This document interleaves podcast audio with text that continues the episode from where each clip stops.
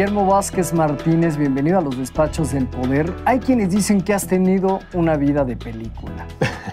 Cuéntanos, ¿de dónde vienes? Mira, eh, prácticamente mi formación es eh, totalmente académica. Llevo 10 años laborando en una de las instituciones más importantes del país, como lo es la UNAM, eh, desarrollando material educativo, sobre todo. Pero yo creo que aquí lo importante aparte de la formación este, que uno ha tenido a lo largo de la vida, es eh, también importante mencionar lo que uno mismo trae por dentro, por esa necesidad de narrar historias. Fue el caso de este fin de semana que se presentó, que, decidí, eh, como cineasta también, eh, lanzar en la red, en mis redes personales, un documental que más bien es un documental cortometraje experimental con imágenes de lo que tú sabes que vivimos en la Ciudad de México. Además de académico, merece la pena acotar, Guillermo, que eres productor, editor, además eh, asistente de dirección. Por ahí en tu currículum no solamente hay cortometrajes que ya se han realizado, sino por ahí también tenemos algún premio que te han dado eh, particularmente en el 2016. ¿A propósito de qué proyecto? 2016, con El Camino de la Democracia, eh, el sexto festival de cortometraje que organizó la FEPADE, en conjunto con un buen amigo, el realizador Alejandro Erdocia, eh, se atrevió a dirigir y contar también una historia sobre delitos electorales, ¿no? Y ganamos afortunadamente el primer lugar. Este, y bueno, también fue un tema un poco complejo, porque sabes que estamos en un país en un momento bastante delicado de, evolución, de elaboración política, y finalmente, pues bueno, quisimos contar una historia, yo hice la coproducción junto con él y la dirección de fotografía, y afortunadamente ganamos. ¿Quién te enseñó a contar historias, Guillermo? Hablando audiovisualmente, desde luego. Pues mira, la formación, yo estudié un diplomado de cinematografía en la Escuela Arte 7 y eh, esa necesidad desde que yo era estudiante por, por, contar y narrar algo de lo que yo veía, e incluso de, mis vivencias personales, siempre ha estado, siempre la he tenido. Entonces, eh, cualquiera que se, que, se, diga contador de historias, que se cierre y se niega a poder contar una realidad o vea eh, algo que le haga sentir una, una cosquilla para contar algo, es lo que realmente eh, me hizo crear esto, ¿no?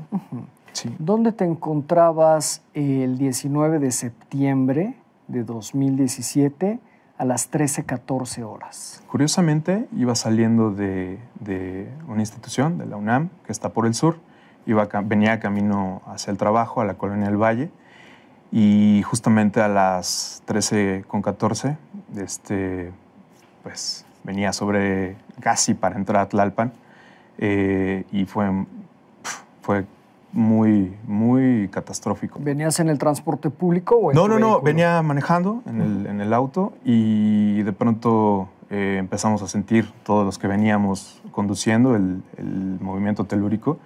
Sí fue algo muy difícil porque, pues, bueno, muchos no supieron qué hacer, otros se choquearon, otros salieron corriendo de sus, de sus carros, ¿no? Eh, de sus autos, otros se tomaron simplemente el rostro sin saber qué hacer.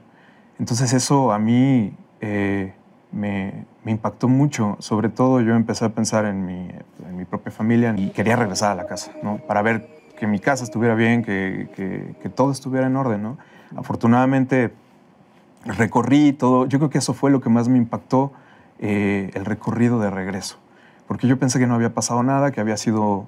Eh, por lo menos algo eh, de, mediana intensidad, pero la verdad es que cuando hice el recorrido por, por Villacuapa, me encuentro con que una escuela se había derrumbado, vi ambulancias este, fuera de, yendo directamente hacia la escuela y fue totalmente impactante.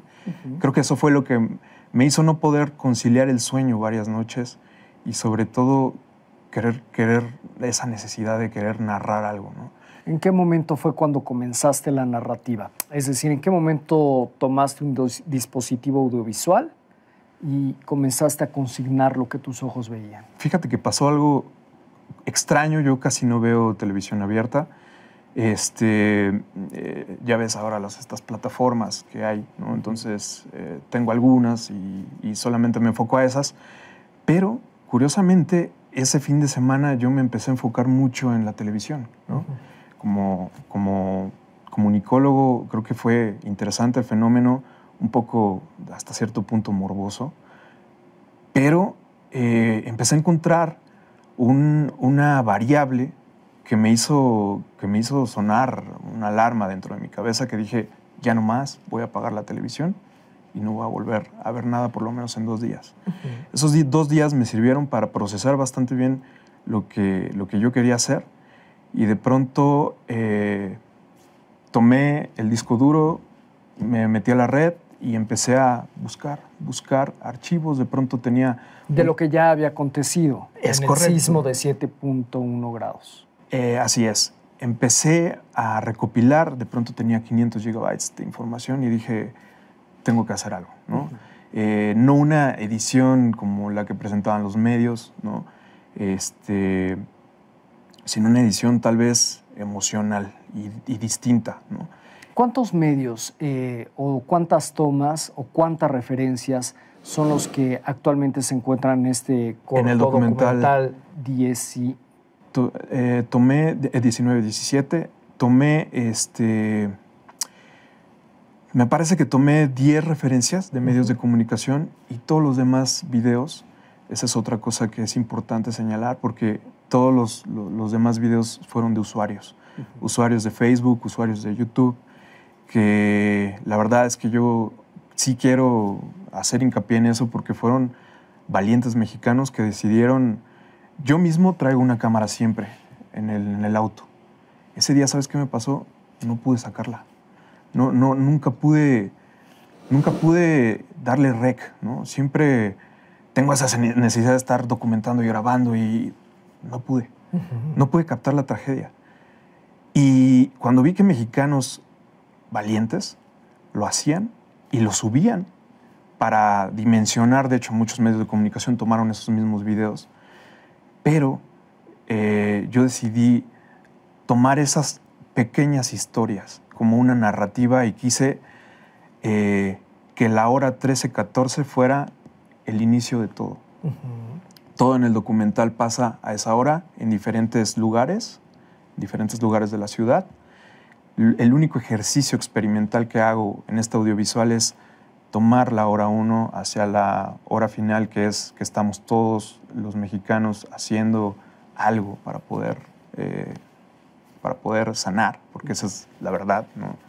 Todos, incluso en este momento, estamos buscando todavía, todavía sanar esta herida, porque es una herida abierta, es una herida que es muy... Eh, nos, nos afecta, ¿no? nos afecta como sociedad, pero el ejercicio era documentarlo reunir las imágenes y tomar estos, este pretexto de, los videos. Eh, ojalá yo hubiera podido encontrar el nombre de cada uno de, las personas que tomaron sus videos para poder poner al final también en los créditos sus nombres. Pero desafortunadamente, pues sabes que las redes sociales es, eh, es un boom, es, es, un arma de doble filo, ¿no? Y, y no se puede, no se pudo. Pero al final del documental agradezco pasó, yo lo vi, lo analicé, lo tomé, lo monté, porque al final de cuentas es eso, es un montaje, es una edición. Es una edición eh, con emociones, con sentimientos, en donde incluso las personas que, que me han escrito o que me han este, eh, texteado vía Facebook o redes sociales, eh, se conmocionan y me dicen, agradezco mucho que hayas creado esto porque, ¿sabes qué? Perdí a, mi hijo, perdí a mi hija, perdí a mi esposo, perdí a mi padre, perdí a mi hermana. Y ver esto es aceptar mi realidad, porque estaba negada a poder llorar, eh, estaba negada a aceptar que esta realidad no solamente va a pasar hoy. Digo, pasaron, tuvieron que pasar, Beto, 32 años para poder vivir algo de la misma magnitud de desastre como lo fue el 85. 32 años. Lo vivimos otra vez, Y eh, ojalá que no pase, ¿no? Pero va a seguir temblando en México. Va a seguir, estamos geográficamente en una eh, falla en donde tenemos que estar preparados. Y ese es el verdadero objetivo de conciencia social del, documental o del documento, del audiovisual, como quieras llamarlo o como quieran llevarlo. Varios medios de comunicación lo llamaron cortometraje. Los puristas documentalistas de otras asociaciones me han escrito muy molestos porque me dicen cómo te atreves a ponerle documental y dónde están los reportajes, dónde están las, estadísticas. Eso creo que ya vendrá después. Eso incluso eh, me atrevería a decir lo que eh, podría, podría eh, captarse por mucha gente que, que se dedica a esto, a esto, a este medio y que se va a atrever a hacerlo. ¿no? Entonces, no solamente responsabilidad mía de poder decir, ah, bueno, hizo esto, y, ¿no? sino más gente de verdad tiene esa necesidad por ayudar, por llevar a los centros de acopio, por seguir sacando escombros, pero también otra cosa que hay que pensar que cuando pase esta luna de miel social que tenemos, porque a final de cuentas también es eso, nos enseñó a los mexicanos a unirnos, a que si el fenómeno de cuando yo venía en, manejando, el de acá no me hablaba, de pronto se bajó y me agarró del brazo y me dijo, ¿estás bien? ¿No? ¿Y, y qué es lo que hacemos? Estamos fuera de la calle y nos faltamos al respeto. Y entonces esa unión, creo que es buen momento para hacer esa reflexión de la unión y, que cuando pase esto, esta luna de miel de la cual te comento, no nos olvidemos de los damnificados, ¿no? Y sigamos haciendo eh, eh, la, labor social que, muchos hacen eh, a raíz de, esta tragedia, ¿no? Entonces, es, importante, es importante eso también, dejarlo como muy claro. No nos olvidemos. Esa es la frase con la que nos quedamos, Guillermo. Sí, Muchas gracias. No, al contrario. invitamos a la gente que vea en Vimeo el material audiovisual que tú has titulado 1719. 19, exactamente. Y tendremos que medirle el pulso a la gente con el tiempo y con las heridas no sanadas, porque esto no vuelve a la normalidad, sin embargo, como una aportación que, como bien dijiste, viene de lo más personal de tu talento. Sí, gracias, Guillermo. Muchas gracias a ti por haberme invitado. Gracias.